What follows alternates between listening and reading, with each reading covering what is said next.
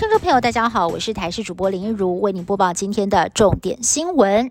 到底什么时候入境才能够零加七免居隔？其实民众都相当的期待。而最近在网络上就流传了一张图片，上头写着“入境检疫零加七免居隔”，入境之后还可以搭乘大众交通工具回家。预计在十月三号公告，十月十号实施。网友疯传，这正是指挥中心正在研拟的草案，准备要送给民众的双十国庆大礼包。不过对此，指挥中心回应，这波疫情很可能会在下周三或者是下下个星期三。达到高峰，要实施零加七，十月会有机会，但不会这么快，就在十月的上旬实施。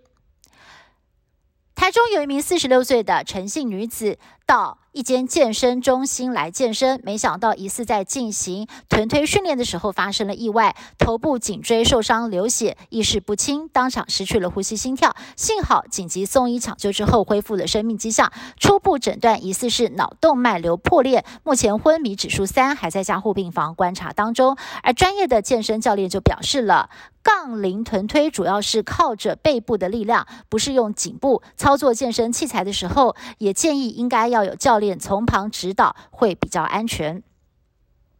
桃园抄袭门。持续延烧，针对国民党参选人张善政，农委会研究报告涉嫌抄袭。农委会的调查结果出炉，认定有六篇报告重复度高，其中有五篇达到百分之四十雷同，不只是文字参考文献有重叠，还多数没有标注来源。现张善政跟宏基公司九月底前要提出书面说明。张善政的竞选办公室回应会全力的配合，而在调查结果公布前，张善政也先反击民进党。有林志坚抄袭阴影，装睡的人叫不醒。就在英国女王驾崩之际，过去大英帝国的血腥殖民历史也再次被搬上台面。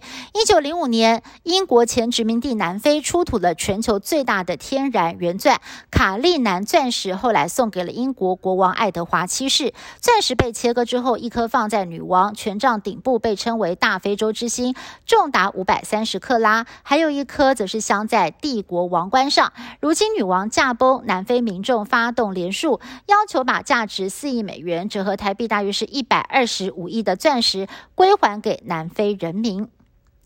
英国女王伊丽莎白二世驾崩之后，陆续的开放世界各国政要跟一般民众瞻仰，但是现在英国网友却掀起了阴谋论的讨论，认为女王的灵柩是空的，其实遗体已经存放在其他安全的地方，直到国葬日。世界体坛的震撼弹。瑞士特快车网球名将费德勒十五号突然宣布，他即将退休。生涯拥有二十座大满贯金杯的费德勒，上个月才欢庆四十一岁生日。他坦言，在过去三年，膝盖受伤一直没有完全恢复，面对很多伤病还有手术的挑战。费德勒坦诚，也是时候该退休了。以上新闻是由台视新闻部制作，感谢您的收听。更多新闻内容，请您锁定台视各节新闻以及台视新闻 YouTube 频道。